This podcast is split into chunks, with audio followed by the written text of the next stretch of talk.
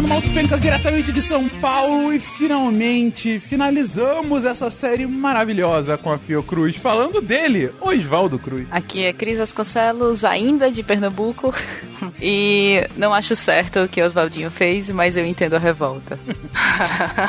Oi, aqui é a Flávia de Presidente Médici, Rondônia, eu vou cantar de novo. Sempre, é bom, é bom. Todo mundo. Não. Ai, posso começar de novo? Vai, vai no fundo do âmago, acreditamos em você. Tá. Procurando bem, todo mundo tem pereba, maca de bexiga ou vacina. E tem piriri, tem lombriga, tem ameba, só a bailarina que não tem. Eu acho que a bailarina era filha do Oswaldo Cruz. Parabéns. Parabéns. Ou era o próprio Oswaldo Cruz, não seja preconceituoso. Música cantada na virada do século XIX pro XX no Rio de Janeiro, essa. É Chico verdade. Buarque, parabéns.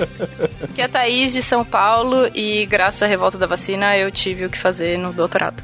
Salve, salve, gente amiga da ciência, direto da Zona Norte. Em Manguinhos, aqui é o deletério Bacilo, vírgula, William Spengler. E meu país só reconhecerá o mérito de seus homens da ciência quando abandonar a politicagem de campanário. Ou quando eles morrerem, o que é mais certo. Will sempre deixando a gente no chinelo, né? É. Não é? Chique demais. Chorei, cara. Desculpa, tá? Oswaldo Cruz.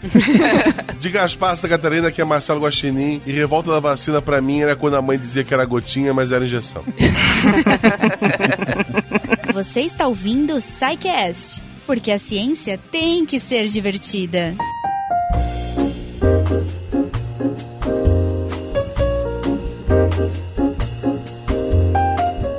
Queridões, vamos, vamos finalizar essa série simplesmente maravilhosa que estamos fazendo aqui com esse apoio, esse apoio inenarrável que tivemos da Fiocruz. Lá, há já mais de um ano atrás, a gente havia sugerido para a Fiocruz, nesse edital de divulgação científica, que fizéssemos uma super série de 10 episódios que viraram 11 ah, aqui do SciCast para falar sobre aspectos relacionados à ciência, à saúde pública e, e fatos realmente relevantes para a população brasileira. Então a gente falou de vacina, a gente falou de educação sobre saúde, a gente falou de animais peçonhentos, falou sobre o próprio SUS, a gente já falou de tanta coisa, tanta coisa tão relevante aqui nos últimos episódios, gente. E a gente propositalmente deixou para esse último episódio da série sobre Fiocruz para falar dele que dá o nome à própria organização, para falar uma biografia e impactos e relevância de Oswaldinho, Oswaldo Cruz, uma das mentes mais importantes da ciência nacional em todos os tempos, principalmente se a gente vai colocar sobre o impacto que o cientista teve para a população, não só para o progresso da ciência em si, que é sempre relevante e não é para ser diminuído, mas como esse progresso teve um impacto direto na vida de tanta gente, É, inclusive com problemas no meio do caminho, como a gente vai citar aqui, como a gente já comentou na abertura. Mas vamos lá, gente, para começar, quem é Oswaldinho? Quem foi Oswaldo Cruz? Esse é o último episódio? Esse é o último episódio da, da Me Fiocruz, chamaram sim. pra chutar o balde, então, é isso?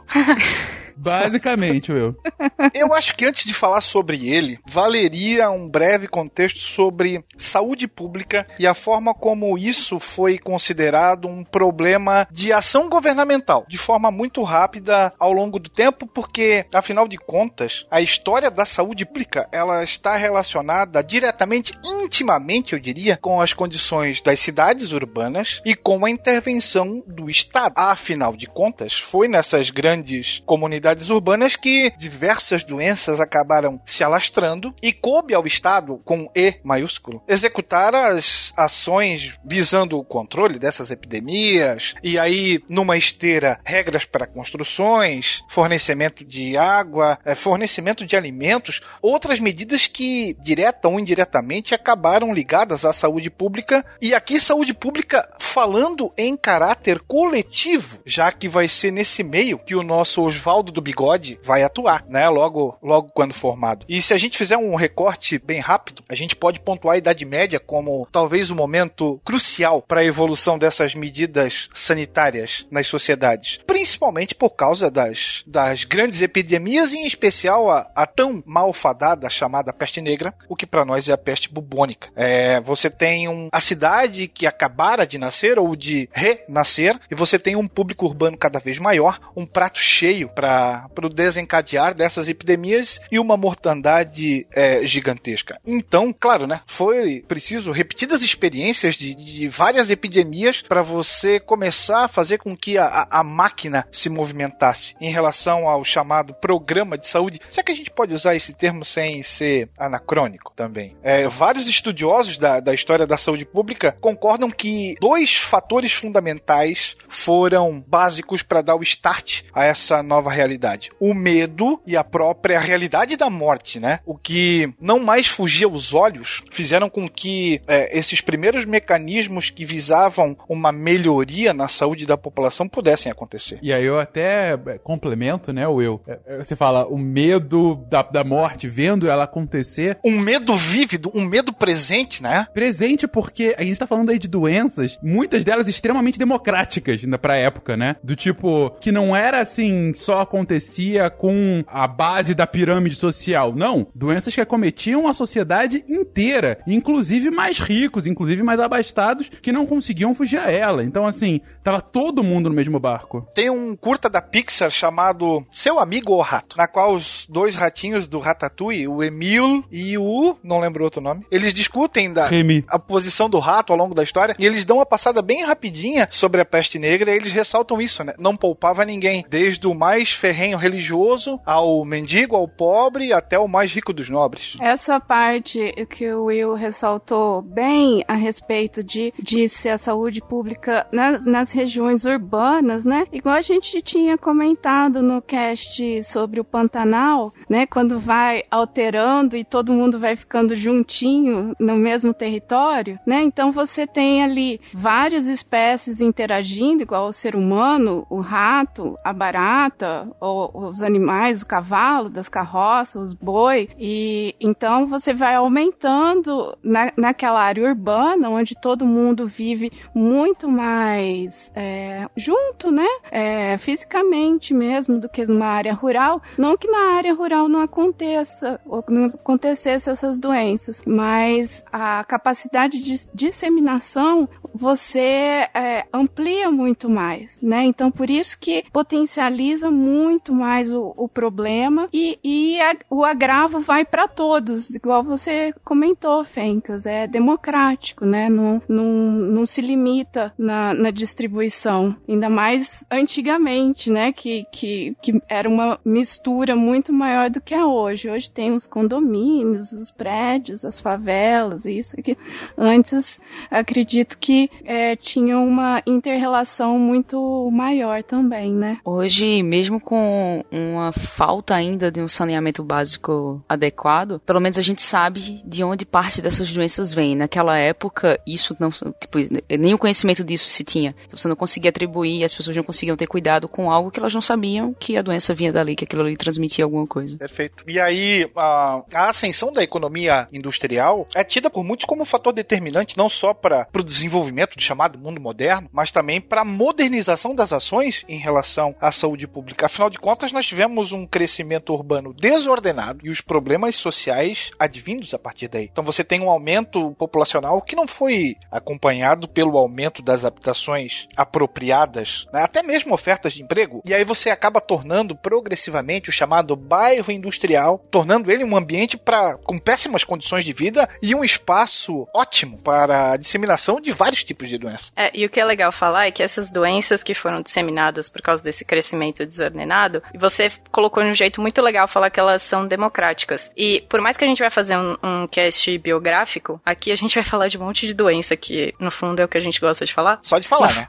é. A gente aqui, o eu, a gente gosta bastante de falar de doença. Enquanto estiver só falando, tá valendo. Mas o que é legal de falar do Oswaldo Cruz é que não só as pessoas não sabiam como que as doenças eram democráticas e de onde elas vinham, mas ele ajudou as pessoas a descobrirem. Então ele não ajudou um apenas um pesquisador a descobrir um tipo de doença. Então ele faz parte de um monte de coisa pra gente, que é descobrir, é, ajudar diversos pesquisadores a descobrir de onde vêm essas doenças e por que, que elas são democráticas ou por que, que elas não são, e descobrir a etiologia de cada doença. Não só a parte da peste bubônica e tudo mais, mas a parte da febre amarela, a parte da doença de Chagas. Ele ajudou diversos pesquisadores a fazer isso também. É uma coisa interessante que o falou é com relação às tomadas de decisões movidas pelo medo da morte iminente, né? Um grande exemplo disso atual é quando houve o H1N1, em que se popularizou tanto o álcool em gel nas mãos, em que você teve uma redução de infecções simples causadas por má higienização. E o segredo de tudo era,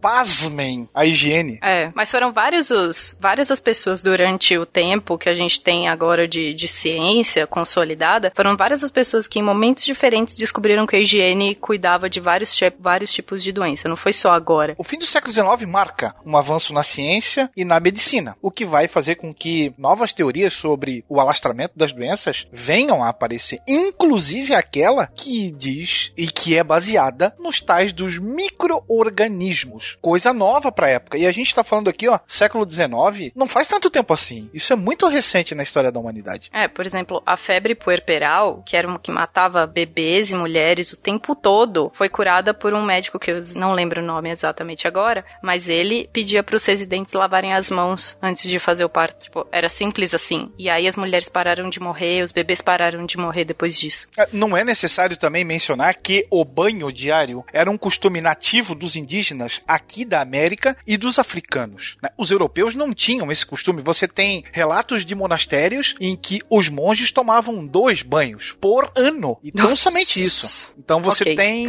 a faca, o queijo e tudo mais. O rato, inclusive, né?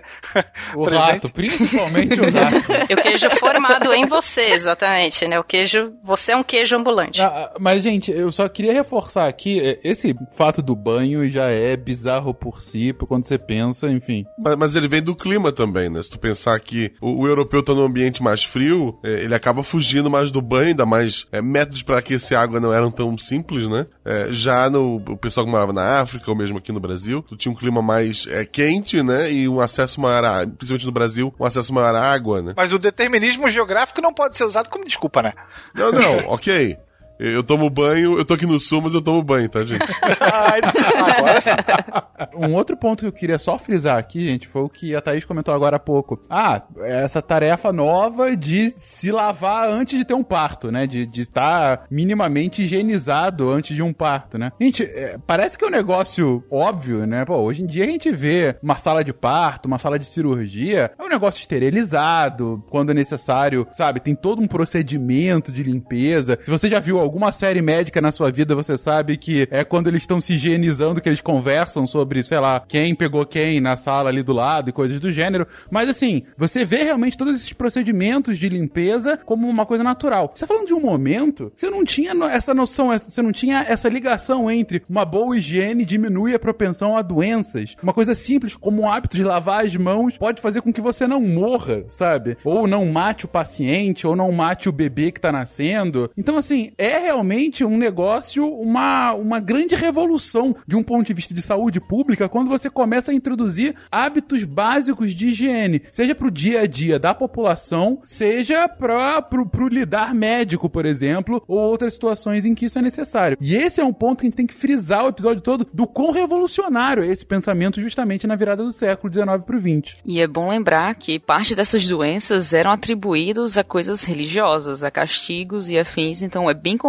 você pregar uma, uma sociedade que acredita na, nessa parte da doença como um castigo divino e dizer para elas que algo que elas não veem causa essa doença. Acredite, é algo que tá na sua mão, você não tá vendo, mas é algo que tá na sua mão. Então é bem complicado pra época para você explicar isso. É, e daí vem todos os experimentos de, das teorias de biogênese e abiogênese no meio do caminho, né? De você ver Pasteur, de você ver Francisco Red fazendo aqueles experimentos da mosca, da, da carne dentro do pote e tal, para ver se vem vem, da onde que vem a vida, de vem, se vem de um objeto inanimado ou se não vem. Isso tudo começa a aparecer numa sociedade que acredita que sim está sendo punida com uma, com uma doença. Existe uma grande barreira moral a ser Exato. quebrada em relação a isso, né? Para que a ciência pudesse fazer o seu trabalho. Exato, e Pasteur vem e acaba com isso a hora que ele faz os experimentos dele, do caldo, super. Só que isso, óbvio, elitista, claro, porque isso é só para uma população que consegue ter acesso às informações que o Pasteur colocou, as informações que o Francisco Redd colocou para circular. A população que está lá sendo contaminada por peste bubônica não sabe que isso está acontecendo, entendeu? Não sabe que já tem um conhecimento todo sobre vida vir de vida e de que existem,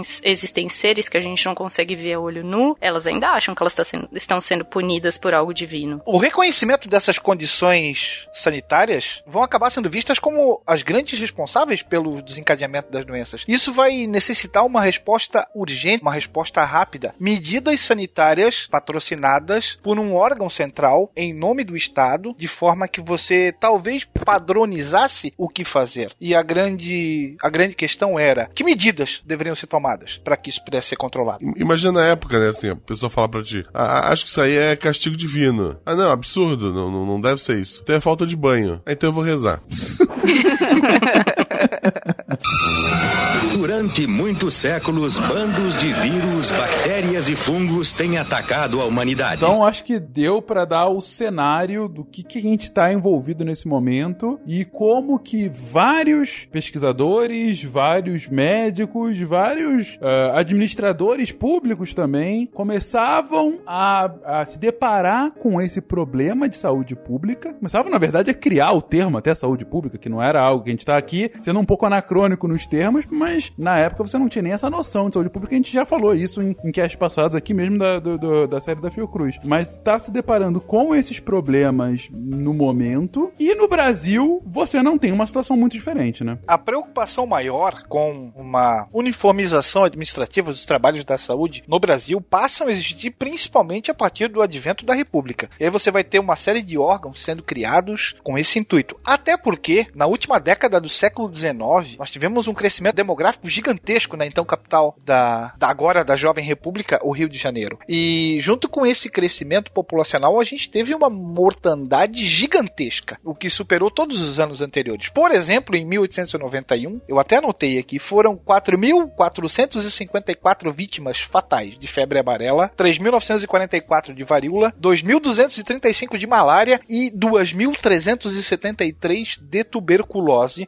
numa população aproximadamente de 700 mil pessoas. Você tem várias teorias que acabam ligando doença a condições ambientais, a condições sociais. Vai ser só depois da grande virada de chave do Louis Pasteur é que principalmente os estudos aqui da febre amarela passam a girar em torno do parasitismo. Até então você tinha as mais fantasiosas teorias a respeito disso. parte do Pasteur faz com que a gente comece a imaginar que são seres que a gente não vê, entende? E essa história que eu falei antes, da parte da abiogênese e da biogênese, você, você passa a acreditar que vida vem de vida, não vem de nada inanimado. E daí você começa a ter teorias novas e você começa a fazer correlações do tipo das mais complexas que a gente faz agora, que é ligar meio ambiente, que é ligar é, condições de vida a tipos de doença que a gente tem. Mas na época eles não tinham noção de que não ter saneamento básico fazia você estar em contato com um monte de seres microscópicos que você não vê e você está doente por causa disso. Isso é uma análise muito profunda que a gente faz hoje. Óbvio que ela é muito óbvia agora, mas na época ela não era. Você literalmente mete o dedo no micróbio, né?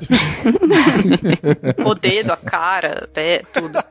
e tudo mais que você De um queira. tudo, de um tudo. Bom, e a gente tem então essa situação de calamidade pública, de certa forma, né? Se você for colocar realmente nesses números de doenças acometidas por, em toda a população. Não muito diferente nos grandes centros urbanos, pelo contrário, né? Imagino que nos centros urbanos você tem realmente uma concentração ainda maior, né? Pelo, justamente pelo acúmulo populacional que você tem lá. E você chega então nessa virada de século com a necessidade de, de prover soluções para isso, porque já é um problema bem grande para a sociedade brasileira, uma sociedade que tá é, no, no perigeu do império, né? A gente tá falando aí do, do final do, do império de Dom Pedro II, do início da República, sociedade que tem vários problemas sociais e ainda, além desses, também um problema grave de saúde pública. Onde é que entra o nosso herói do cast cast de hoje nessa história. É, Oswaldo Cruz, Fencas, ele foi um médico em qual a história de vida dele, ela se mistura com a da saúde pública no Brasil e ela se mistura com a da ciência no Brasil. Você vai ver ao decorrer do cast que vão aparecer inúmeros nomes de cientistas brasileiros que todo mundo conhece, que são de uma importância mundial dentro da saúde. Assim, ele, realmente a história de vida dele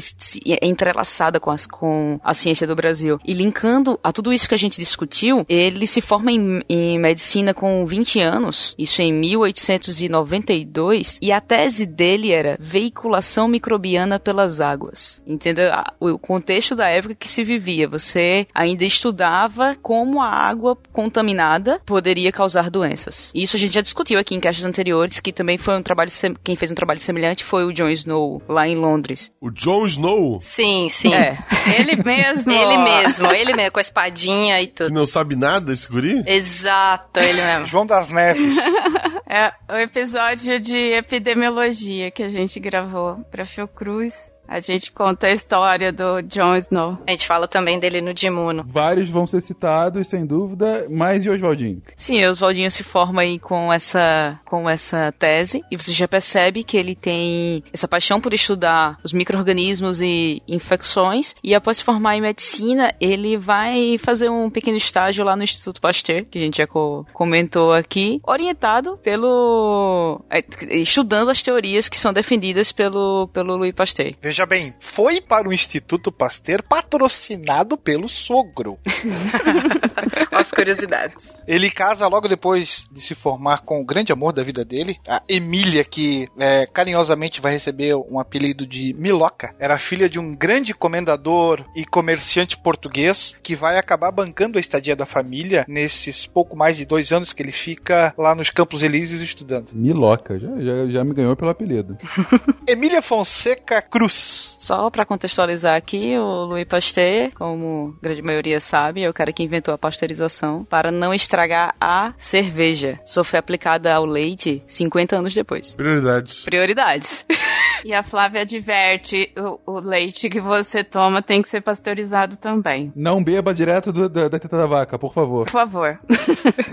Nessa época, a Louis Pasteur já tinha falecido e o grande nome do Instituto Pasteur era Emile Roux, da qual o nosso Oswaldo do Bigode vai se tornar um grande amigo. E, inclusive, depois vai ter uma passagem bem interessante na qual o burocrata brasileiro pede ajuda ao Instituto Pasteur para que se pudesse enviar o maior dos especialistas na fabricação de soros e vacinas. E o Emile simplesmente fala, mas ele já está aí você não sabe. Olha só. Esse é bem legal. E é interessante também porque, assim, durante a estadia dele em Paris, ele vai estudar, claro, a, micro, a microbiologia. E ele também procura verificar como é que é a fabricação dos instrumentos de vidro. Instrumentos esses que eram utilizados no dia a dia das pesquisas e, e- e de todo o procedimento da microbiologia. Então ele aprende também a fazer os instrumentos que ele precisaria utilizar aqui no Brasil, já que a ação dele vai ser uma ação precursora no Rio de Janeiro e em todo o país, quando dá a volta dele para cá, né? E para quem não, não conhece assim a, a importância disso, não teve acesso ainda a um laboratório de microbiologia que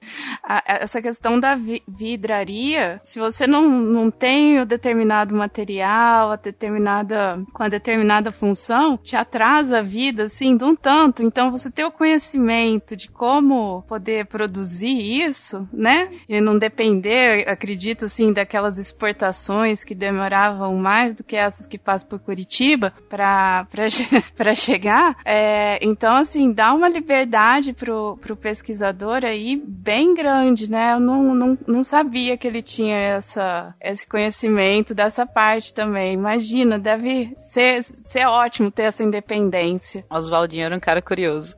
Não, e provavelmente por isso ele, ele volta conseguindo ajudar um monte de gente, entendeu? Com diversas coisas diferentes, com diversos problemas diferentes que as pessoas veem pra ele, ele consegue ajudar. Também por causa da experiência que ele teve lá. E ele vem surfando numa teoria nova, nova no mundo, não só aqui. Ele vem fazendo uma vidraria que ele essencialmente precisaria. Então ele vai começar literalmente do zero e vai tentar vender o seu peixe ou as suas ideias e vai encontrar várias barreiras ao longo da carreira eh, em relação a isso. Não só a barreira moral, mas depois também a barreira política, a barreira da do, financi do financiamento público para que as medidas pudessem ser tomadas. Infelizmente, aos poucos ele vai nessa parte se desiludindo ou vai é, acabando, ele acaba por enxergar o, o mundo real da, dessa situação. Mas isso é mais para frente, né? Não vamos deixar isso. Não, vamos começar. Não vamos já trazer a tristeza. Vamos começar então pelos atos heróicos, depois a gente vê a desilusão. Ele volta pro Brasil, Fenquinhas, em 1899 e cria o primeiro laboratório de análises clínicas do país. Bem quase na virada do século mesmo. Exato, bem na beiradinha do, do século. E ele cria esse primeiro laboratório e culminou em ser bem na época que teve o surto de casos de peste bubônica em Santos. Era por quê? Por conta de chegada de navio? Essencialmente pela chegada de navios. Você tem um, uma, um surto muito grande. A doença que nós já comentamos anteriormente. Gostamos de falar de doença, estamos aqui num ambiente propício, né?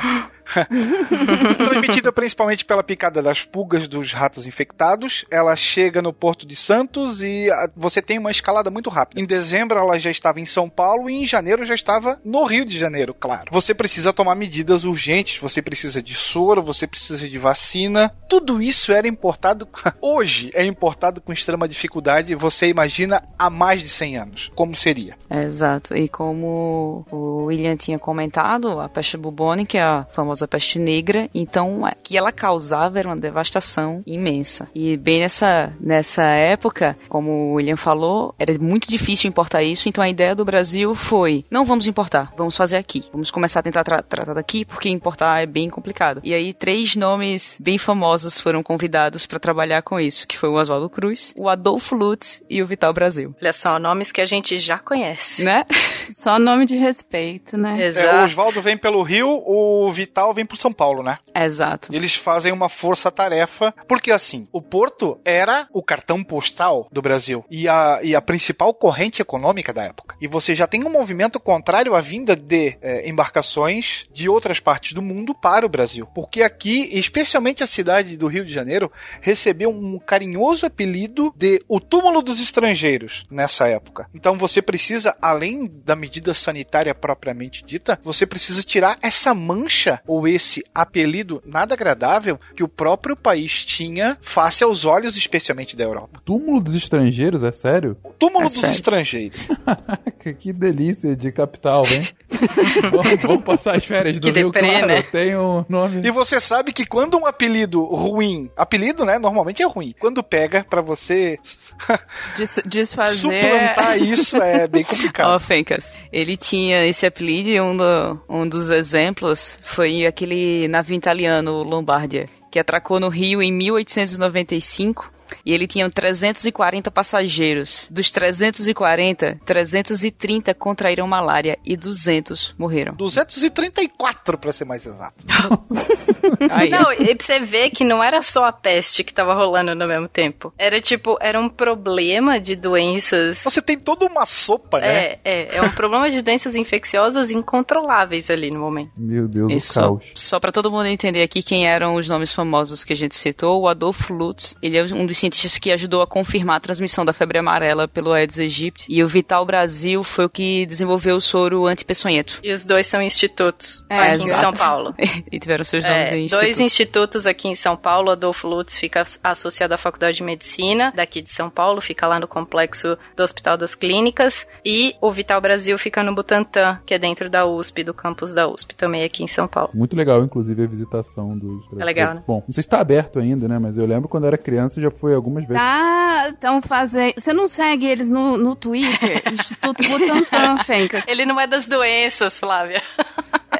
Ele- eles têm os- uns dias comemorativos lá que é aberto para as crianças poderem ir lá visitar e tudo mais, gente. Segue o Instituto Butantan no Twitter pra vocês acompanhar, é bem bacana. O Instituto Butantan, ele tem uma duas visitações. Se você for com criança, ele tem um museu de microbiologia lá dentro, onde ele conta boa parte dessa história que a gente falou de abiogênese, de biogênese e as pessoas principais nessa história. Você pode levar a criança lá e eles fazem experimento, colocando o dedo da criança antes de lavar depois de lavar numa plaquinha de agar e ver o que cresce. E também tem o Museu do Butantan também, que conta a história do Vital Brasil todo lá dentro. E só para você entender como as instituições se comunicam, a Fiocruz que eu faço parte, dentro da Fiocruz tem um laboratório do Butantan. Dentro da Fiocruz tem um laboratório específico do Butantan para teste de vacina. Uma amizade que rendeu frutos, hein? É, olha só. Até hoje.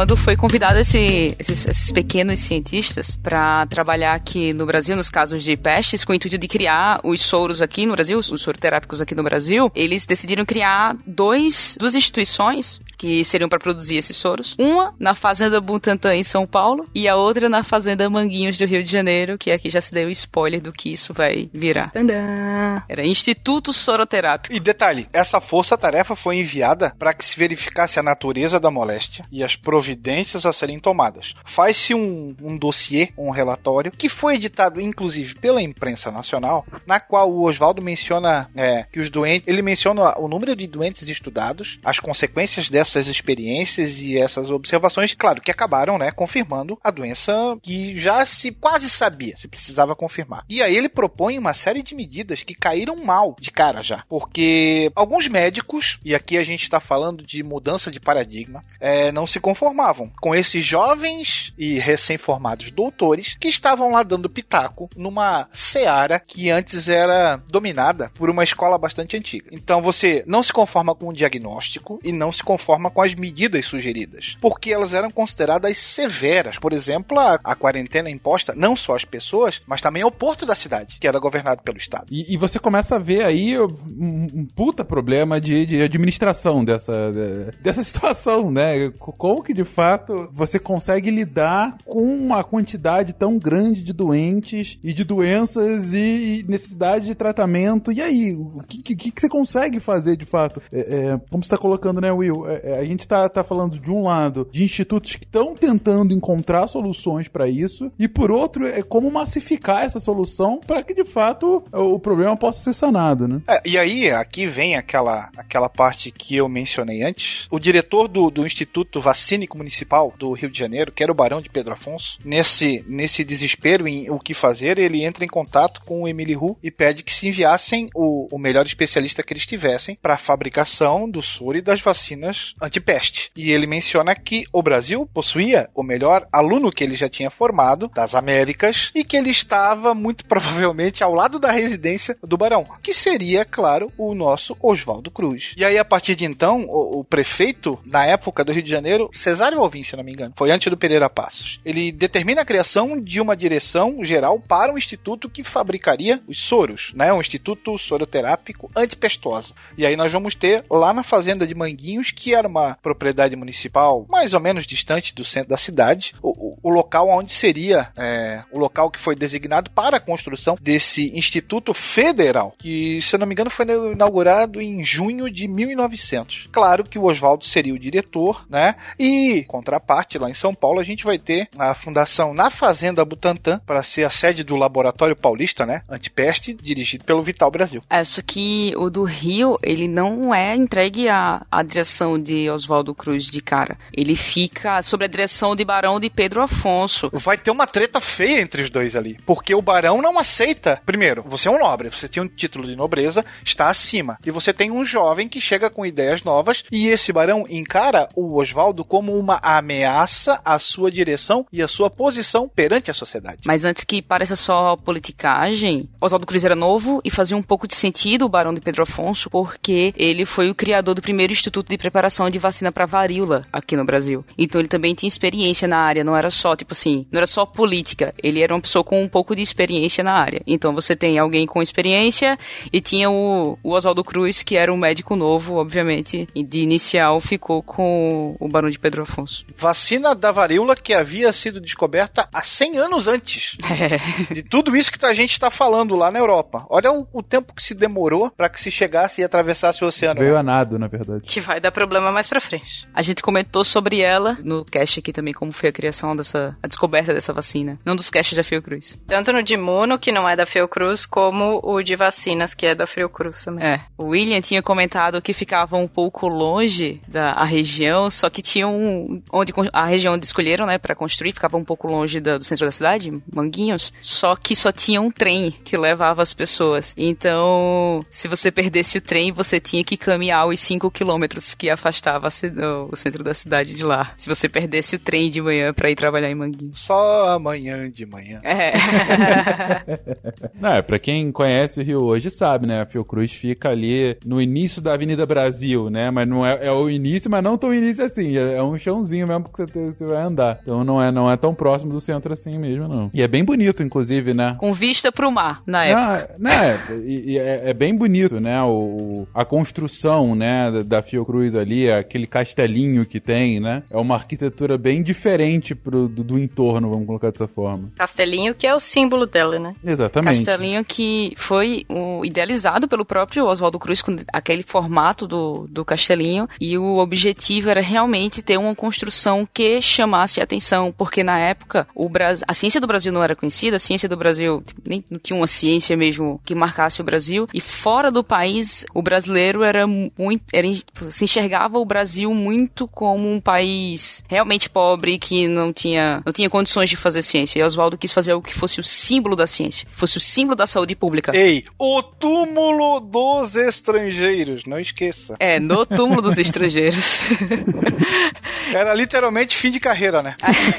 Quando um navio chegasse, não avistasse o Brasil como algo acabado, mas visse um, algo que fosse um símbolo de, de poder. Por isso o castelinho foi construído daquele, daquela forma. Inclusive orientavam-se os navios que vinham da Europa para fazer essa rota do Atlântico Sul que não parassem no Brasil e tocassem direto para Buenos Aires para evitar o contágio. Seja de, aí você pode escolher, né? Malária, febre amarela, peste bubônica. Aí você pode ter um leque ali, você apresenta um menu e aí escolhe o que você quer. É, isso era bem comum na época porque tinha muito muito mosquito, né?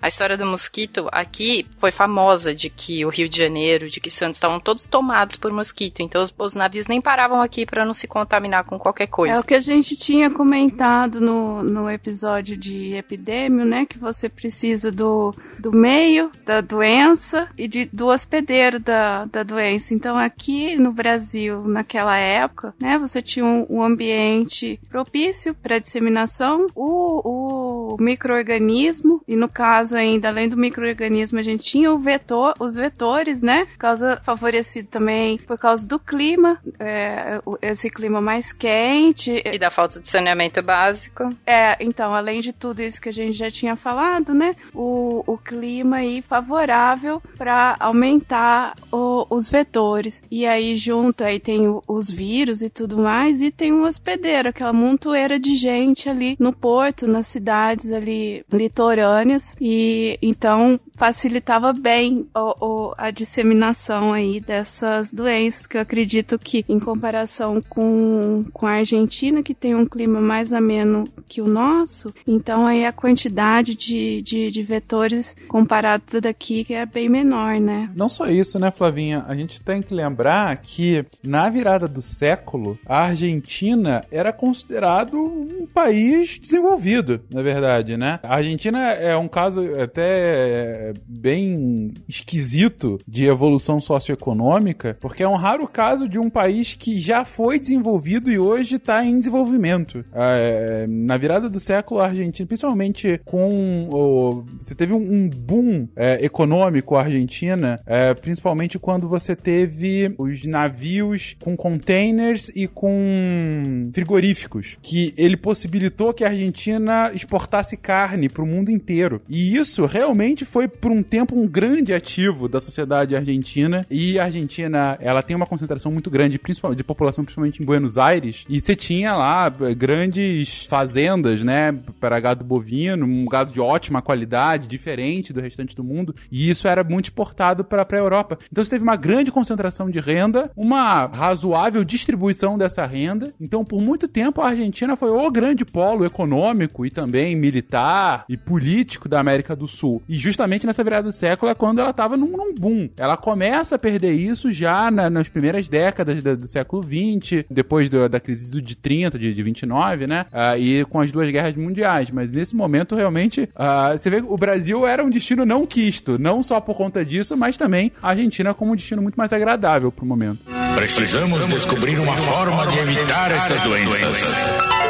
Mas a gente tem que resolver esse problema. A gente tem que resolver o problema. Já temos um castelinho ali em Manguinhos. É longe, mas ele tá funcionando e ele é bem bonitinho. E, e qual é? Qual é o do castelinho e do instituto? E, mas principalmente, como que isso é de fato internalizado? Ele é aproveitado pelos administradores como de fato uma política pública? Aí vem, Fencas. Logo no início, o time ficou desfalcado, porque algumas, alguns pesquisadores que estavam trabalhando junto com Oswaldo Cruz, eles foram recrutados para outras funcionalidades fora do país. O próprio Oswaldo Cruz, ele foi convidado para voltar ao Instituto Pasteur, mas ele negou, ele se negou a ir para ficar no Brasil e trabalhar com isso. E com seis meses de instituto, apenas seis meses de instituto, eles conseguiram desenvolver um soro de alta eficácia para o tratamento da peste, com apenas seis meses. Já, já é impressionante. É, isso é muito rápido. É muito rápido. Por pra vocês terem uma noção, quando a gente teve o surto de H1N1 aqui em 2009, fim de 2008, começo de 2009, por aí, a gente levou um ano pra fazer essa vacina com toda a tecnologia que a gente tem hoje. E um pouco depois eles já criam uma vacina. E eles publicam isso e aí começa esse processo de mudança de nome, porque era Instituto Soroterápico Federal. Mas na hora que o Oswaldo Cruz foi mandar o, o artigo, ele. Quem, quem digita o nome da instituição é você. Você que escolhe, de, você coloca a instituição que você está vinculado. Por exemplo, meus artigos saem com o meu nome e a instituição sai como a Universidade Federal de Pernambuco e a Fundação Oswaldo Cruz, né? E a Fiocruz. E Oswaldo Cruz, na hora que ele colocou o nome dele no artigo, ele colocou Instituto Soroterápico Federal e colocou, entre parênteses, Instituto de Manguinhos, já dando esse início de mudada e já entregando um pouco dessa personalidade para o Instituto, se desvinculando desse institu de Instituto Soroterápico. Começando a alterar o nome. Mas realmente tô impressionado ainda com esses seis meses já pra ter um resultado. Sim, É, é, uma coisa muito relevante, rápida. É muito rápido. É, e no, bem nessa época, a gente não, a- o problema do Brasil não era só a peste bubônica. O que acontecia no Rio de Janeiro e, além disso, é, você tinha casos, em mu- muitos casos, de tuberculose e de febre amarela, principalmente. E eles começam a se a caminhar para outras vias além da peste bubônica. Já que a gente tá aqui trabalhando com peste bubônica, a gente tem todo esse equipamento e a gente está tendo sucesso, por que não abraçar as outras doenças que tem aqui para tentar resolver esse problema também? E, e se consegue ir por esse caminho também? Consegue. Na época não existia vacina para febre amarela ainda. A vacina para febre amarela apareceu bem depois. E o que, que ele conseguia fazer? Como ele já sabia que aquilo era é, transmitido por mosquito, ele virou o mata-mosquito oficial do país. Então, o que começa a história da revolta da vacina, também um dos fatores que começa essa revolta, é de que ele entrava na casa das pessoas com redes, com borrifando coisa para tirar os mosquitos de lá de dentro. Não sei exatamente o que, que ele borrifava, mas para tirar os mosquitos de lá não eram as mesmas coisas que a gente tem hoje para tirar mosquito. Mas ele virou o matador de mosquito oficial. Isso foi uma coisa meio pé no peito pra época. Do mesmo jeito que obrigar as pessoas a se vacinar, aquilo era tipo entrar na sua casa e tirar mosquitos de lá de dentro. Isso era um pouco complicado, né? E só pra você se situar, a cidade do Rio de Janeiro, como a gente já comentou aqui, não é o que você conhece hoje em dia. Era uma cidade recheada de cortiços e de ruas estreitas. Como o William falou, uma mudança de quantidade de habitantes enorme. É, é, o Rio de Janeiro, em 1890, tinha 500 mil habitantes. E em 1906, ele tinha 800 mil habitantes. Olha o crescimento para essa faixa. A cidade, ela, ela não crescia, ela inchava, né? Então, você começou a ter aquelas regiões de morro sendo povoados por ex-escravos e soldados da Guerra de Canudos. Então, você tinha uma cidade completamente... É, uma, uma cidade que, com certeza, essas doenças se tornariam ep- epidemias facilmente. Só por uma questão de curiosidade, o, o nome favela que a gente aplica hoje a essas regiões altamente densamente povoadas não é, tipo, se não foi um nome que surgiu por acaso. Foi exatamente nessa época que o nome se popularizou, porque na Guerra dos Canudos você tinha um morro que se chamava do Morro da Favela, por causa da presença da mandioca brava no morro, e a mandioca brava ela é comumente conhecida conhecida como favela. E aí, quando esse, o pessoal começou a povoar os morros no Rio de Janeiro, você começou a se chamar aqueles morros de Morro da Favela, e hoje em dia a gente tem o nome favela para atribuir a essas regiões. Antes de ser o mata-mosquitos oficial, ainda durante a sua campanha contra a peste bubônica, ele vai formar um esquadrão especial de mais ou menos 50 homens, veja bem, vacinados, que percorriam a cidade do Rio de Janeiro, é, espalhando um raticida e orientando em relação ao, ao recolhimento do lixo. Vai se criar um cargo chamado de comprador de rato, na qual um funcionário recolhia os ratos que as pessoas traziam e esse funcionário pagava uma quantia X, 300 reais, se não me engano, por animal, até porque já sabia que as pulgas eram os vetores em relação a isso. Mas, como o brasileiro sempre é criativo, você vai ter pessoas que acabam criando ratos para posteriormente poder vendê-los a essa aos homens do Oswaldo Cruz.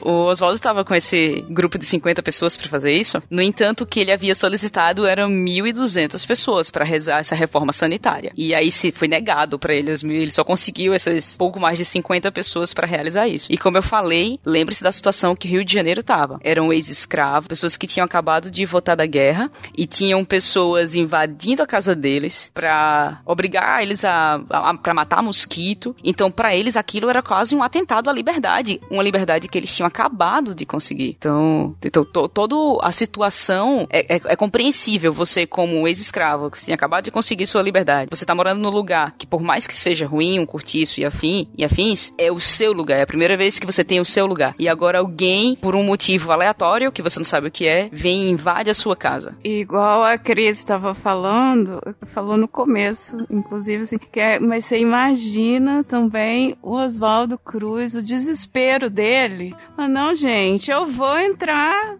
eu vou, eu vou salvar a vida de você. Porque deve ser uma situação assim desesperadora você ter a solução de um problema e não ter possibilidade de implementar. Então aí você tendo essa possibilidade, tendo a opção de você conseguir salvar aquela. Toda vez que eu, que eu paro para pensar esse do, do a história do Oswaldo Cruz, eu lembro da, da, daquele filme A Lista de Schindler e o cara vendendo o anel e vende mais isso. Ai, agora eu não consegui. Deve, deve ser a mesma sensação terrível, né? De você tentar ali salvar as pessoas de não padecer de uma doença fatal, né? O que pode debilitar muito. E aí você pede 1.200 pessoas para te ajudar, manda 85. Então, assim, tu vai com peito e vai tentando fazer tudo que, né? Deve ser, assim, angustiante mesmo. Aí, um lado você tá angustiado porque, ah, finalmente eu tenho meu lugarzinho, a minha casa. Aí do outro lado vem um doido, eu vou te salvar daquele mosquito ali. Então. é muito isso, cara. Eu, eu falei que eu, eu achei, tipo assim, a medida é errada, no entanto, eu entendo a raiva que o Oswaldo tava de toda a situação, não das pessoas, de, de, toda, de toda a situação, porque você, por exemplo, você me depara hoje em dia com pessoas que são contra vacinas, por exemplo. Agora imagine você, mãe de uma criança que tem alergia a ovo e algumas vacinas aquela criança não pode tomar, entendeu? Então, uma pessoa, uma, outra criança que poderia tomar vacina, que não toma vacina, ela pode dar uma doença ao teu filho e teu filho não pode se prevenir disso. Então, imagina a revolta de um pai nessa situação. Imagina a revolta de Oswaldo com, cara, eu posso salvar vocês. E o povo, não, eu não quero. Não, mas eu tenho que salvar. E Cris, imagina ainda nessa época que não tinha é, a, essa possibilidade de fazer campanha de educação em saúde e tudo mais, né? Nem era um padrão também a ser feito. E ele não tinha tempo para fazer, não era uma coisa assim, ah, não, vamos educando aqui a população para que elas não morram no, no, no futuro. É, tava morrendo, tava ali, era constante, né? Então, assim, realmente, não, não, nem se tivesse a campanha de educação, ele não tava com tempo para salvar aquelas vidas ali. Então, é, deve ter sido bem, bem difícil ser Oswaldo Cruz. Sem contar que não era nem, a, a, por exemplo, a falta de tempo. Também tinha uma falta de didática. Você não era treinado para explicar uma população com como isso acontece. É diferente de hoje em dia, que a gente tem tem, você aprende didática, você sabe, você em tese, sabe como se comunicar com uma pessoa que não é da sua área. A gente treina isso no SciCast.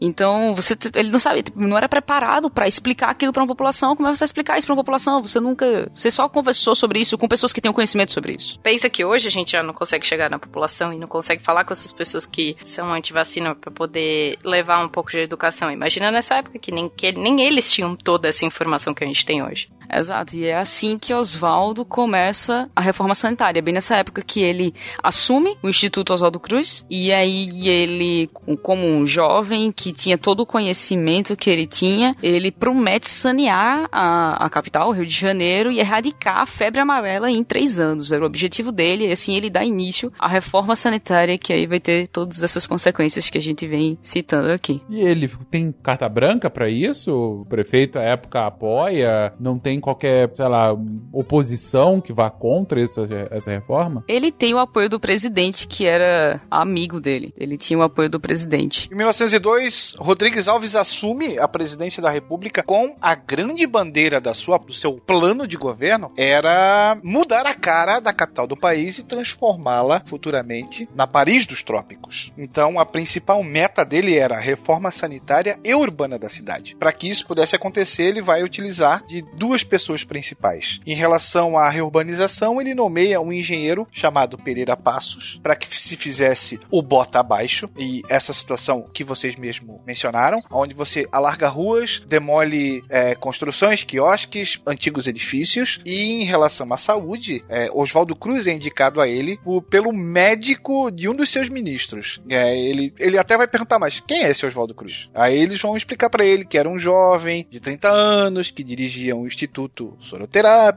e assim por diante. E aí, o, em 1903, ele é convidado para que se juntasse a essa campanha e ele realmente fala: se vocês me derem liberdade de ação, três anos eu erradico a febre amarela desse local. É, a gente tem que levar em consideração também que o Oswaldo sempre foi um cara extremamente tímido e que o poder de fala ou da, da verve não era uma das suas principais características. Nós temos que lembrar que o falar aqui nessa época era tão importante quanto você portar um bigode e um chapéu coco para com a sociedade. Então ele vai na própria universidade também, um cara muito tímido, se enrolava com as provas orais. Ele não vai ser um cara talhado para política, ele vai ser um cara talhado sim para saúde. E aí você tem obras sendo feitas, pessoas desamparadas que vão ocupando os locais que acabam se tornando periferia. Pouco mais de nove meses você tem mais de 600 construções sendo derrubadas para abrir a então Avenida Central, hoje Rio Branco. Essa ação foi conhecida, inclusive, como Bota Abaixo. É, e ele tinha feito um pedido, a Cris acho que comentou, para que o Congresso liberasse uma verba para contratar os homens para auxiliá-lo. E ele não espera que isso. Ele não espera a burocracia e bota em ação aquilo que ele dispunha para que isso começasse a ser feito. Veja bem, a cidade era provinciana e esses novos métodos não vão ser entendidos num primeiro momento. E aí, junto com isso, em 1904, você tem uma legislação sanitária que, entre outros, outras ações, aprova a lei da vacinação obrigatória contra a varíola em todo o país. Agora nós temos o Estado interferindo na esfera da conduta privada da sociedade, impondo regras, inclusive, de comportamento. É isso para você ver os resultados que Oswaldo Cruz obteve,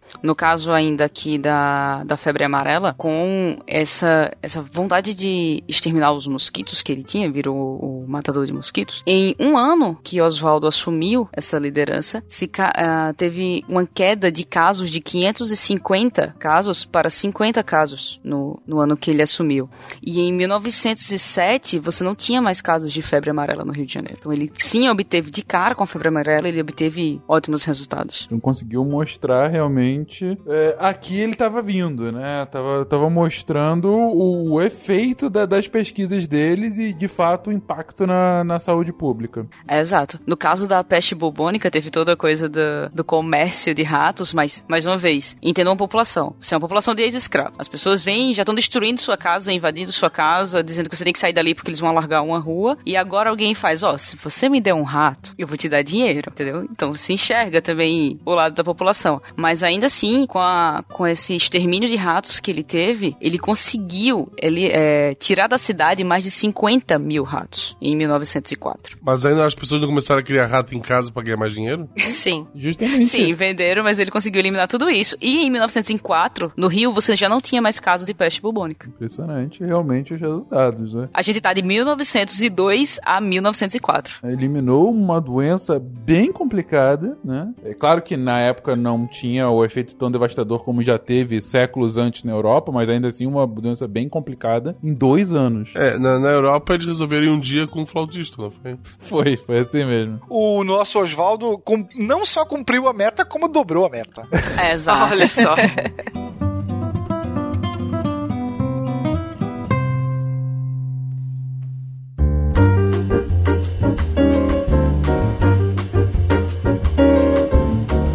a varíola que começa, porque até ali a população já estava sensibilizada com o fato de estarem invadindo as casas, a, a casa, né? Só que aí a varíola, você precisava da vacinação. E aí a vacinação se tornou obrigatória. E você tem pessoas entrando na sua casa, fazendo tudo aquilo que eu já falei, e agora vendo a coxa da sua esposa. Que na época É, ela já é invasiva por ter uma agulha, né? Então, é, tipo. já Tá não é uma- seu corpo agora, não é mais sua casa, né? É, já não é simplesmente borrifar um bom ar na sua casa assim e espantar os mosquitos e ir embora sem nada. Não, agora eles estão te machucando diretamente. Tipo, é compreensível, mas, né, a gente sabe o outro lado e sabe que a, a- o motivo é nobre. O que a Flavinha tava comentando por um lado, realmente, imagina a, a dor do cara sabendo que ele tem a solução e a população não entende. Mas, gente, vamos colocar sempre em contexto. Imagina que, de repente, o governo brasileiro hoje descobrimos que a solução para uma doença é fazer uma coisa bizarra que nunca foi feita ou que vocês não conhecem. Porque hoje a gente sabe o que tá acontecendo no mundo todo. Mas, sei lá, imagina que para você solucionar uma nova doença tem que dar um peteleco no seu olho. Vimos pesquisas científicas mostram É que tem que Um lamber o olho. peteleco Tem que lamber o olho. olho. lamber seu Tem que olho. lamber seu olho, melhor ainda. Pesquisas mostram que lambida no olho, ela cura doença de unha encravada a, sei lá, mal-estar. E aí pede, não, vocês têm que se prevenir. Não, aí é, são doenças pequenas. Então, uma doença grave, eu não sei qual doença também, lambida de olho, que queria curar, mas tem uma mega doença se instaurando, e aí de repente... Hanseníase. Hanseníase. Hanseníase volta... Tuberculose, mata mais gente, vai. Tuberculose volta a, a assolar o Brasil e aí o governo fez o comunicado. Presidente Bolsonaro vai à TV e fala: Ok. "Se- Tá ok. Cidadão brasileiro, nós temos aqui a cura para tuberculose é uma lambida no seu olho. Então eu peço que todo brasileiro acima de 18 anos vá a um posto de saúde para que tenha seu, seu rosto lambido, seu olho, rosto não, seu olho lambido para que isso seja uma para que a gente se cure. E aí a população estranha não vai e tal. Seis meses depois não tá não tá indo, não tá com uma boa, você não tem uma, uma boa frequência da população nesses postos de saúde. E aí ele vai também e fala: "Vamos agora dar lambidas obrigatórias. Iremos às suas casas para lamber vossos olhos e de seus filhos para que vocês não tenham tuberculose mais." Pegarei em armas. então, esse é E outra, a justificativa para eu dar lambida no seu olho tá aqui numa, num papel que você não entende o que tá escrito. Exatamente, tá aqui nessa publicação científica que só duas pessoas do país vão, vão entender. Então, assim, é, é claro que aqui é um, extre- é, um, é um exemplo extremado e tal, e bem jocoso pra ver o, o absurdo da situação. Mas, gente, cara, não tinha, não é, não tinha um hábito. Hoje vacinar é, pô, você nasce e é vacinado. É uma das primeiras coisas que você faz na vida é ser vacinado. Você deveria ser frequentemente vacinado ao longo de toda a sua vida. Se não é, você está errado. Então, assim, hoje isso já é normalizado, mas a época não. A época era uma agulhada no teu braço, ou pior, na tua coxa. Entendeu? Então, assim, é, é realmente um negócio que, fora de contexto, é absurdo. Como assim? Como o que, que vocês estão querendo? E, e por que, que vocês estão fazendo isso? Então, assim, eu realmente entendo o porquê da situação quando não é acompanhada de uma educação bem feita pra isso. É, agora a gente já não consegue, você imagina na época. Sem contar que fake news não é da Revolução Industrial 4.0, né? Então, na época, começou a se espalhar que a vacina transmitia é, sífilis e tuberculose, que piorou ainda mais esse processo de, de vacinação e necessitando ainda mais que fosse obrigatória. E aí ela vem se tornar obrigatória né, no dia 4 de novembro. Então, para você poder estudar, para você poder viajar, você tinha obrigatoriamente que tomar tomar a vacina. Isso era 4 de novembro. Mesmo com todo esse sucesso que o Oswaldo tinha tido com seus resultados, ele precisou tomar essa medida de obrigatoriedade da vacina. E no dia 10 de novembro se começou uma série de protestos. Os estudantes que estavam envolvidos nos protestos foram presos, o que provocou mais protestos. E no dia 11 de novembro se criou a Liga contra a Vacina Obrigatória. No intervalo de 4 de novembro para 11 de novembro. E teve início que a gente conhece hoje como a revolta da vacina. A revolta ela foi tão violenta e tão violentamente reprimida também que no dia 15 de novembro o desfile foi cancelado. Aqui falta faz um WhatsApp, né? Eu tenho certeza que se tivesse um WhatsApp, as pessoas iam se informar melhor. Isso nunca teria acontecido.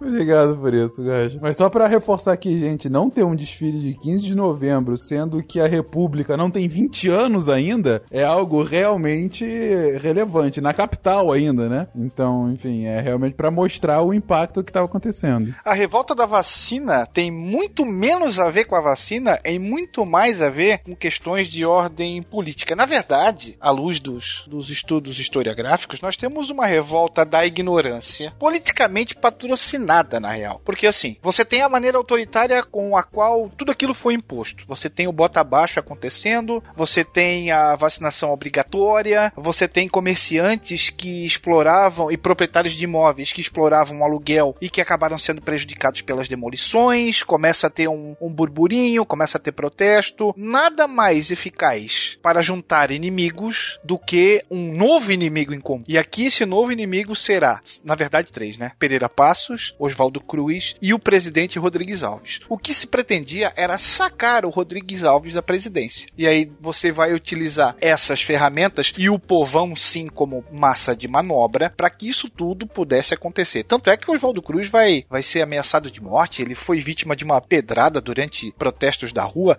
Então você vai ter sim uma oposição enfática contra a vacina, mas isso era uma desculpa para que se tentasse modificar o contexto político. O que se pretendia, muitos defendiam defendiam a volta da monarquia, outros defendiam a volta dos militares, tal qual Deodoro e, e Floriano Peixoto, na chamada República da Espada, vão se apoiar num discurso moralista, com um grande apelo popular, claro, né? E aí você vai ter todo essa esse monstro sendo pintado, adentrar os quartos das damas, das damas, né? Desnudando seus braços ou as suas coxas para a aplicação de uma lanceta, que era um equipamento anterior à nossa seringa, né? Esses agentes de saúde estariam promovendo uma verdadeira. Olha só, olha só. Uma verdadeira afronta aos valores familiares tradicionais. que bom que todo mundo riu ao mesmo tempo. Era uma verdadeira brutalização dos corpos das filhas e das esposas. Isso, positivismo maior que esse é, é besteira, né? Fronteiras do Tempo, né? Eles lançaram, acho que o episódio 31 deles, eles falam especificamente da, da revolta da vacina e essa ideia que, que o Will tá, tá passando. Tem um episódio inteirinho do, do Fronteiras do Tempo. Não perde, gente. E aí, imagina a seguinte situação: barricadas, manifestações, bondes depredados, enfrentamentos armados. Como é que fica a cabeça do Oswaldo nessa situação? O cara que era um homem de pensamento racional, que tinha a resposta nas mãos para tudo aquilo, né? No meio desse conturbado mundo da política, o que fazer? Ele vai ficar, no mínimo, consternado com tudo aquilo, né? E, e esses é, instigadores da população, eles. Aí você coloca os chamados jacobinos republicanos, você coloca os monarquistas, eles perdem o controle disso. A coisa vai além e eles também já. Aí depois, claro, o golpe, a tentativa de golpe militar vai ser sufocada. A gente vai ter um saldo é, bastante considerável. Você tem 30 mortos, 110 feridos, mil detidos e centenas de deportados. Isso tudo nos primeiros anos da República, pensei bem. E aí ele mesmo se questiona, né? O, o Oswaldo fala: onde está afinal a civilização? Foi para tudo isso que eu lutei até agora para terminar dessa forma, né? Será que essa, esse, essa ideia de civilização é restrita a, a, uma camada muito pequena, enquanto que a maior parte surfa na barbárie, ele, ele se questiona em relação a isso. É isso. O Oswaldo, ele, no meio dessa confusão, ele pede demissão, e aí o presidente diz, não mesmo, vai sair não. E a demissão dele é negada, e ele é obrigado a trabalhar E no dia 23 de novembro, no intervalo entre dia 4 e 23 de novembro, você tinha, como o Will falou, quase mil presos e o governo voltou atrás e tirou a obrigatoriedade da vacina. Mas aí, ó, vamos ressaltar. Em 1904, ele tenta com a varíola. As pessoas vão contra, as pessoas vão de contra com a, a ele. A imprensa vai contra ele e aí a obrigatoriedade é retirada, é suspensa a obrigatoriedade. Em 1905, a cidade do Rio de Janeiro ela sofre uma grave epidemia de varíola. E só no Rio, 6 mil pessoas morrem de varíola nessa época. A imprensa volta atrás e começa a pedir a obrigatoriedade da vacina. E aí, como a gente já sabe, quando é que a varíola vem, vai ser erradicada do Brasil? Em 1971. Então, nas duas coisas que ele teve liberdade para fazer, ele conseguiu sucesso. Na questão da varíola, que todo mundo foi contra e precisou tirar a obrigatoriedade, a gente continuou sofrendo com varíola e só veio conseguir acabar com isso em 1971. A, a musiquinha que eu cantei no, no início é que não tem marca de bexiga ou vacina é porque a, a, a varíola, né, eles era conhecida como bexiga também, porque ela causa umas bolhas na, na pele da gente e quem sobrevive fica com essas marcas que eles falam que é, é uma, é uma cicatriz, uma, uma escara na, na pele e, e eles costumavam falar bexiga, então marca de bexiga. E ou, então a marquinha da vacina, porque quem tomava a vacina, ela dá uma, uma reação que faz a casquinha e acabava ficando a marca. É por isso que eu, que eu relacionei essa música com esse episódio, por causa dessa desse combate, né, a, a varíola e, e fazer a vacinação da, das pessoas todas. E a, e a ONU declarou a, a, varíola erradicada do mundo, né, só em 1980 que ela foi erradicada. Oswaldo Cruz estava lá no comecinho do século, pra, é, né, depois de 80 anos aí que foi erradicada no mundo inteiro. Só para lembrar, se vocês forem, se, se, a gente for lembrar do Memórias Póstumas de Brás Cubas, tem uma personagem que tem bexigas na cara.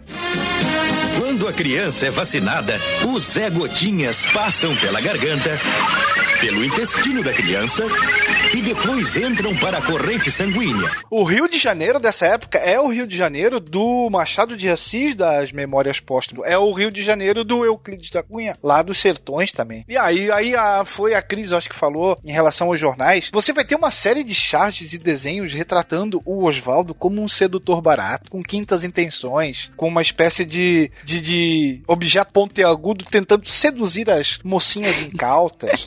Você vai ter fake news, pouca é bobagem. Eu gosto de viver num mundo em que isso já tá erradicado, as fake news. Mas foi culpa do WhatsApp, como já disse o Guacha mais cedo. De qualquer forma, ele, ele é negado, então, o, a sua demissão, ele continua trabalhando e, bom, depois desses episódios, que, que mais ele acaba fazendo aqui de, de grande relevância? Em 1907 ele teve um reconhecimento internacional, porque ele vai para Berlim receber a medalha de ouro da Exposição Internacional de Higiene. E aí é nesse contexto, e aí a, a gente tem uma revista, um jornal, na verdade, satírico brasileiro dessa época que re, relata esse encontro e aí numa piadinha, no momento em que ele está recebendo o prêmio, um pesquisador alemão pergunta para ele se agora os brasileiros deixariam de zombar e, e criticar as suas atitudes. E aí o Oswaldo responde: "Não sei. Meu país só reconhecerá o mérito dos seus homens de ciência quando abandonar a politicagem de campanário ou quando eles morrerem, o que é mais certo.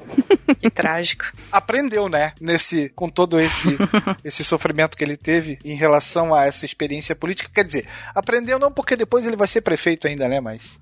Isso foi bem interessante porque ele pegou tudo que ele fez no Brasil e botou para ser julgado fora do Brasil. E receber o prêmio foi muito importante para ele, sim, em 1907. E aí, em 1908, o Instituto Soroterápico do Rio de Janeiro passa a se chamar Instituto Oswaldo Cruz, que também é um grande ganho para ele.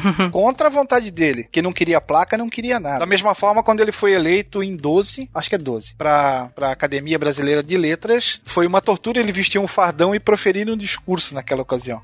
Mas logo depois disso, logo depois de do instituto ter o nome dele, tudo, ele ajudou ainda mais uma pessoa bem importante, que foi o Carlos Chagas. Em 1909, ele foi chamado para lá para Minas Gerais, uma cidade chamada La Sance, que o Carlos Chagas foi para lá para investigar uma doença que estava matando uma galera lá, que a galera que estava construindo a ferrovia. E aí ele ficou junto com o Carlos Chagas por muito tempo, assim, muito tempo, né? Ali um ano, mas assim, muito dentro da galera que tava passando mal com aquela doença que eles não sabiam o que era ainda. Ele ofereceu pro Carlos Chagas para levar as amostras de sangue que ele não conseguia, porque o Carlos Chagas, ele teve muita dificuldade para achar o que era o que a gente conhece hoje como Trypanosoma cruzi, que ganhou esse nome por causa do Oswaldo Cruz. Uma homenagem do Carlos Chagas ao Oswaldo Cruz. Não fazia ideia. A gente não conhece ela como, como Trypanosoma cruzi, a gente conhece ela como doença de Chagas, mas o nome científico do parasita é Trypanosoma cruzi. Caraca, eu não fazia ideia disso. Eu conhecia Que era por pelo causa nome disso? científico. Sim, eu não fazia ideia que era pelo Oswaldo Cruz. Que coisa.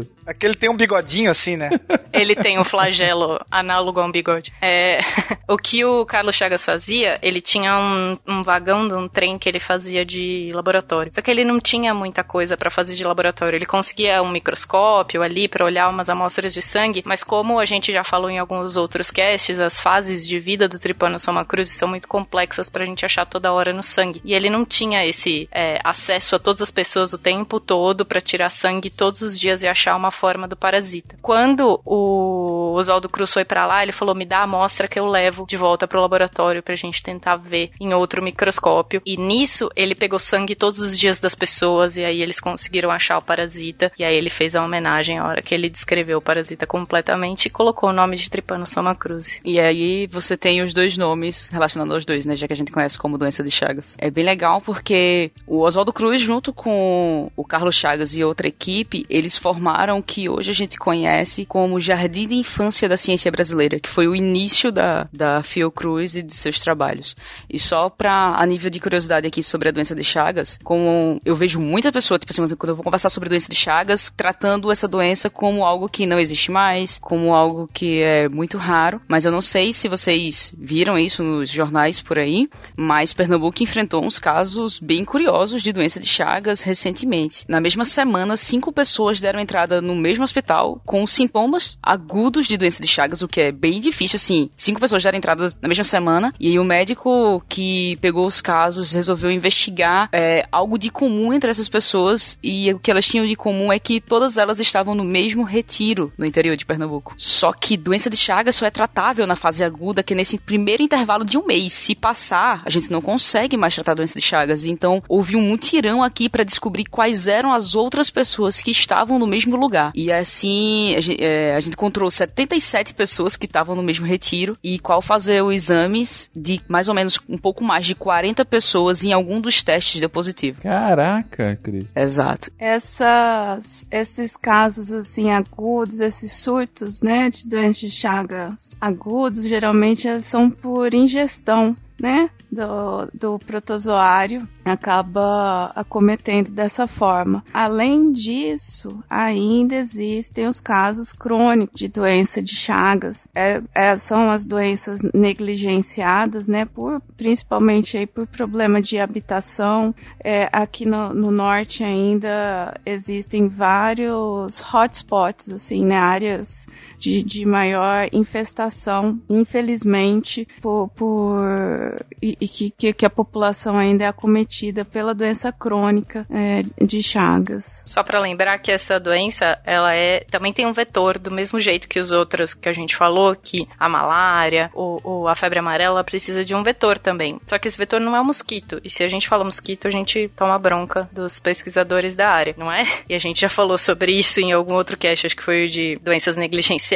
Mas é um inseto também e ele é comumente chamado de barbeiro ou a gente tem o nome científico dele que é um, da família dos triatomíneos. E é, o que a Flavinha falou de ingestão é que esse bicho, esse barbeiro, ou ele vive em casas que a gente chama de pau a pique, né? Que ele vive é, escondidinho e daí ele pica a cara da pessoa, geralmente, a pessoa fica com uma bochecha inchada e tal. E aí você consegue ver o caso é, agudo. Ou o que, a, o que a Flavinha falou da ingestão é que tem muitos casos de açaí e muitos casos de calda de cana contaminados com parasita, porque o barbeiro também vive nessas áreas onde tem açaí, onde tem caldo de cana, e na hora de processar esses, é, esses alimentos, eles são moídos junto. E se o triatomínio está infectado, ele vai junto, o parasita vai junto e vive nessa solução de açaí, vive nessa solução de caldo de cana até a gente beber. Vocês adoram destruir as minhas comidas. Meu Deus, a cada cast.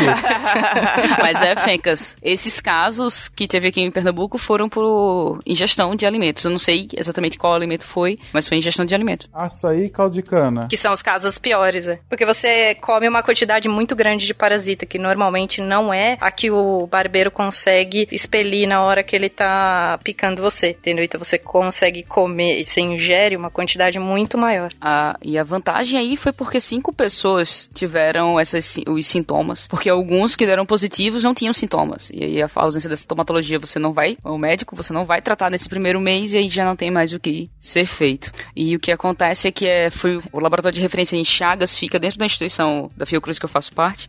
E foi realmente um mutirão para fazer esses exames, porque você tinha que fazer nove testes diferentes e a leitura da lâmina dá bastante trabalho, porque o que acontece é se você é cansativa a leitura e se você acha um parasita é positivo. Então dá realmente bastante trabalho. O pessoal suou muito a camisa para liberar esses resultados, porque eram 77 pessoas de para cada tipo de exame, eram as cinco lâminas de cada tipo de exame, era muita coisa para ler. E aí das as 40 pessoas que deram positivos em algum dos exames começaram o tratamento e atualmente quase todos já reverteram e estão com o quadro zerado, praticamente curados da doença. Coisa que não seria possível se não fosse nesse, nesse mês inicial. E se não fosse Oswaldo Cruz e Carlos Chagas, né? Exato. Agora você imagina o Carlos Chagas, coitado, vendo isso num vagão de um trem com um microscópio mequetrefe, entendeu? Então, a hora que ele pede ajuda para alguém mais, ele vai para alguém que consegue resolver os problemas dele, alguém que tem uma tecnologia suficiente para conseguir descobrir o que, que é aquilo. E aí o, o, o Oswaldo Cruz consegue resolver todo o problema dele. Impressionante. Né? Realmente o cara que impactou demais a, a vida,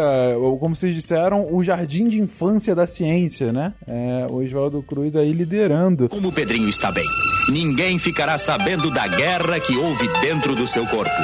Pois graças ao Zé Gotinha, ele não adoeceu. Nessa época, ele estava com a saúde meio debilitada. Eu não sei qual era que Oswaldo Cruz tinha, mas ele já estava com a saúde debilitada. Só que mesmo com, a, com nesse estado de saúde dele, ele viajou ainda para a Amazônia para reduzir os casos de malária de lá, fazer um trabalho para reduzir os casos de malária e ele conseguiu fazer isso. E ele ainda trabalhou em outras medidas que ele teve sucesso, que foi contra a lepra e contra a formiga saúva. É, ele teve bem amplo assim nesse pouco intervalo de tempo, porque a gente tá discutindo aqui é, a história de Oswaldo Cruz, basicamente, da época que ele chegou no Brasil, que foi de, de 99 até 1907, até tinha conversado, né? E aí ele conseguiu tudo isso até 1917, que é quando ele morre, aos 44 anos de idade. Morreu porque não tomava vacina, é isso não, mentira. Seria um baita plot twist, mas não. e sabe quem, quem assumiu a, a direção do instituto depois dele? Carlos Chagas. Olha o plot twist. Muito bom. Cara, eu tô impressionado. 44 anos e o cara fez tudo isso, né? Exato. No intervalo de menos de 20 anos. Impressionante, cara. É, menos de 20 anos, foi o que você falou, de 99 a 17, né? Em 18 anos de atuação no Brasil, o cara revolucionou a saúde pública brasileira, conseguiu é, é, extinguir duas doenças na capital, ele endereçou, não resolveu por problemas políticos, mas endereçou mais outra doença, auxiliou no tratamento de outras três, enfim, acho que foi uma vida plena, né? Deu início aos trabalhos com esses mais três pesquisadores que a gente citou aqui, e juntando os quatro, você tem grandes institutos do Brasil, que é o Oswaldo Cruz, Adolfo Lutz, o Carlos Chagas, que também dá nome ao instituto. Uhum. E só pra constar, ele morreu de falência renal. Falência renal. Beba água. Beba, Beba água. Faça tudo isso, mas não esqueça de beber. Fez tudo, esqueceu o básico. É. Tomou banho, mas não bebeu água. Caramba, mas que coisa. Que vida, gente. Que vida sensacional. E absolutamente entrelaçado com essa vida política da jovem República Brasileira, né? E de todos os seus problemas, seja na capital, seja em cidades grandes no seu entorno, seja nos seus rincões. Tem um livro de um médico e escritor brasileiro que não é o Drauzio Varela Mas sim, Tem outros médicos escritores? saudoso Moacir Clear, chamado Sonhos Tropicais. A história, é, mais ou menos, acontece assim: você tem um médico na virada do século XX, é, alcoólatra assumido, vai pro Rio de Janeiro desempregado e ele tem Oswaldo Cruz como seu grande ídolo. E ele passa a frequentar a biblioteca do Instituto Oswaldo Cruz, procurando tudo sobre a vida dele. E ele entra a fundo nisso e ele passa a, a encarar o Oswaldo como um amigo muito próximo. Então ele narra toda a situação do Rio de Janeiro da época, ele faz confidências com o Oswaldo e a sua situação, é, a questão da o pesquisador político, médico e tudo mais. É um livro bem legal. Ele inclusive vai gerar um filme também desse- com esse mesmo título, Sonhos Tropicais. Para quem se interessou sobre a vida dele, é uma mistura de ficção com um relato histórico bem interessante. Muito bom. São muitos bons livros que conseguem fazer isso bem, realmente. Misturar ficção e realidade. Fica bem divertido. Gente, então foi isso. Fizemos uma, uma grande jornada pela vida de Oswaldo Cruz. Vimos o impacto sensacional que esse cientista brasileiro teve na nossa vida, é, na vida de nossos antepassados e na, na construção de uma prática científica voltada aí para a área médica, mas sim científica aqui no país. E na verdade, esse é o fim da jornada dessa série espetacular que a gente conseguiu fazer por conta do apoio da Fiocruz. Eu espero sinceramente que vocês tenham curtido cada um dos episódios que a gente trouxe aqui para vocês, porque para cada um deles a gente fez com um carinho excepcional também. A gente, é, desde o início que a gente estava aplicando para fazer isso acontecer, foi muito bem pensados os temas, discutidos arduamente por toda a equipe de saúde do SciCast. Quando aprovado, cada um dos temas foi é, selecionado a dedo, cada, cada pessoa que tocaria a pauta, que revisaria, a equipe escalada e aqui pra gravação. Digo especificamente esse cast do Oswaldo Cruz demorou até um pouquinho pra sair, era pra ter saído uns dois, três meses atrás, mas a equipe já tava escalada e a gente teve sucessivos problemas pra gravar e a gente não queria mudar a equipe porque tava muito bem construída aqui e fizemos bem porque o cast gostei muito da gravação aqui e é difícil fazer agradecimentos especiais aqui no SciCast, tanto pela amplitude da nossa equipe quanto principalmente pela qualidade dela. Então é até uma injustiça quando a gente separa pontualmente uma pessoa diferente das demais ah, pela ajuda que prestaram. Mas, especificamente nessa série, eu faço questão. Primeiro, eu queria agradecer a Cris, que tá aqui nessa gravação, por ela ter viabilizado esse, essa série com a Fiocruz. Ela não só achou essa oportunidade, como ela foi essencial para que a gente tivesse uma proposta sólida para eles e para todo o trato burocrático administrativo lá que a gente teve com a Fiocruz. Cris, brigadíssimo. E eu também queria agradecer a Marlene, que faz tempo que não vem aqui gravar conosco, mas que foi peça-chave para organizar tudo, para fazer com que as pautas e as gravações acontecessem. Gente, vocês não têm noção do quão importante é a Marlene para todas as pautas de saúde. Ela é peça-chave para que a gente conseguir organizar e fazer tudo fluir. Então, agradeço as duas imensamente pelo trabalho aqui, em especial nessa série. E uma última menção que a gente comentou antes de começar o cast, eu queria comentar. Está gravando esse cast no Dia dos Professores, né? E isso é dar um, um carinho especial para a gravação, porque eu comentei isso com, a- com toda a equipe, eu também comentei hoje no Twitter que a, a profissão dos professores, de, de professor, assim, é, é possivelmente a profissão mais nobre que a gente tem em qualquer sociedade. E, e, e pra gente que fala de divulgação científica aqui no SciCast, é, é emocionante a gente falar é, com professores, para professores e para aqueles que são tutelados por professores ao longo da vida e sabem valorizar essa profissão especial. Então estamos falando aqui de um cientista especial ah, num dia muito bom, muito, muito relevante pra gente e finalizando essa série tão bacana que a gente fez com a Fiocruz. Então eu agradeço a presença de vocês. Parece que é o fim do SciCast, né? Mas não, só o fim dessa série. Só mais uma vez agradecemos demais o apoio que a Fiocruz deu em toda essa jornada. Obrigada, Fiocruz. Valeu! Ah, bebam água, tome vacina e respeite as populações.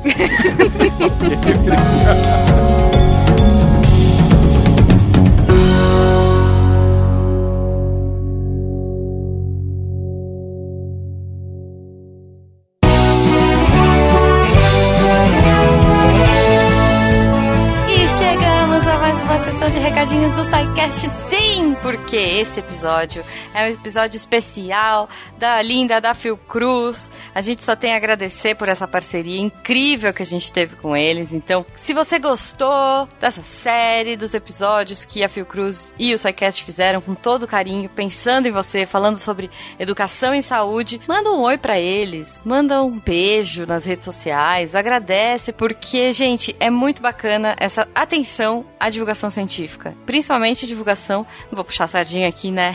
de forma divertida, de forma que todo mundo entenda e porque isso é importante, chegar com a informação em todos os lugares. Então, compartilhem os episódios da Fiocruz, compartilhem os episódios do SciCast, vamos levar a ciência para todos os cantos do Brasil e do mundo, certo? Falando em compartilhar, se você quiser entrar nas nossas redes sociais, arroba Portal Deviante, Twitter e Instagram, e tá no Facebook também, vocês dão uma procuradinha lá, se você usa Facebook, né? Enfim.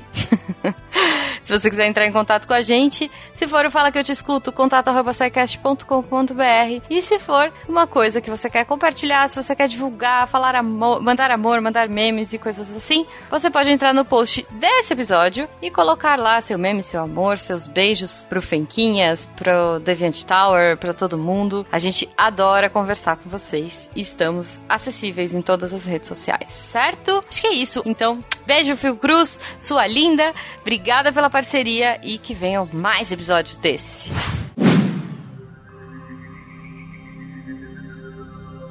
Se a ciência não for divertida, tem alguma coisa errada. Tem que ser divertida. A coisa mais divertida que tem é a ciência.